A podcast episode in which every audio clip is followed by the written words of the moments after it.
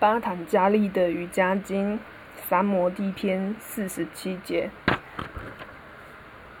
在三摩地最高境界里，尼尔维恰拉真实自我显现发光了。四十八节，这是绝对真实的意识。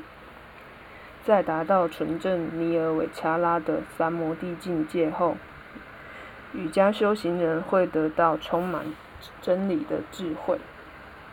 及对坦巴拉的意义，这到底是什么呢？以下巴坦加利继续讲述。四十九节，这个特殊的真理与聆听研读经文或推论认知所获得的知识是完全不一样的。当你达到绝对真实的意识，瑞坦巴拉普拉尼亚时，你不需要读书。就可以了解所有的事了。当你的心通过恰当的专注练习而超越时，你就能感觉到宇宙的力量或是神了。你可以检视一下你的经验与经文里或是大师圣者的真言来印证，它是通过你的经验而认识的。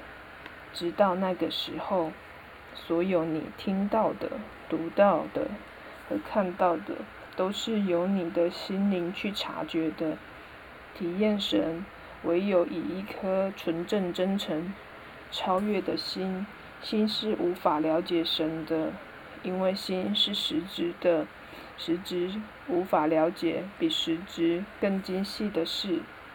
西方心理学只谈心灵，说道：除非有心灵去理解，否则无法认识一些事情。同时又说，你无法借由心灵去认识所有的事情，这就是全部了。它停在那。但是瑜伽告诉你，你可以不靠心灵去认识一些事情。有一些更深奥的学问是无法通过心灵去认识的。曼杜加奥义书说，不在知识里面，不在知识外面，不是知识本身。不是无知识，这些全部都是反面的表达。你无法领会，无法思考，也无法用符号记下来。既无形象，又无名字，你根本无法解释。可能有数百人聆听某人谈神，他们可能坐着听上好几个小时，但那全是无稽之谈。是的，他可能谈到了神。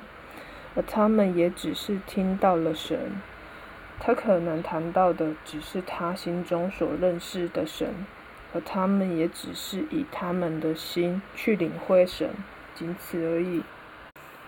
没有人能谈到真的神，没有人了解真的神，因为他是无法被说明的。所以在绝对真实的意识境界里。你超越心灵所得到的知识，就是了解。为此，心灵必须完全平静。这就是为什么在印度神话里，有位神的形象，是扎克辛纳摩尔蒂。他坐在四位弟子的面前，他们都是来学习的，已经念过所有的吠陀经书以及奥义书，所听到。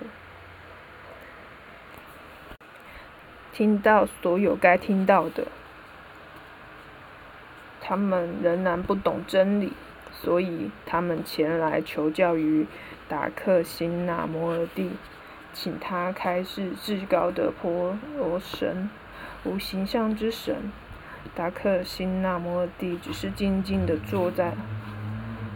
过了一会，他们站起来，向大师鞠一躬，说道：“大师。”我们了解了，说完即离去，因为只有在寂寞中才能解释它，不能显现的至高真理，只能以静默来解释，不是靠文字或言语，不是只有身体的平静，而是真实精神上、心灵上的平静，智慧才会显现曙光。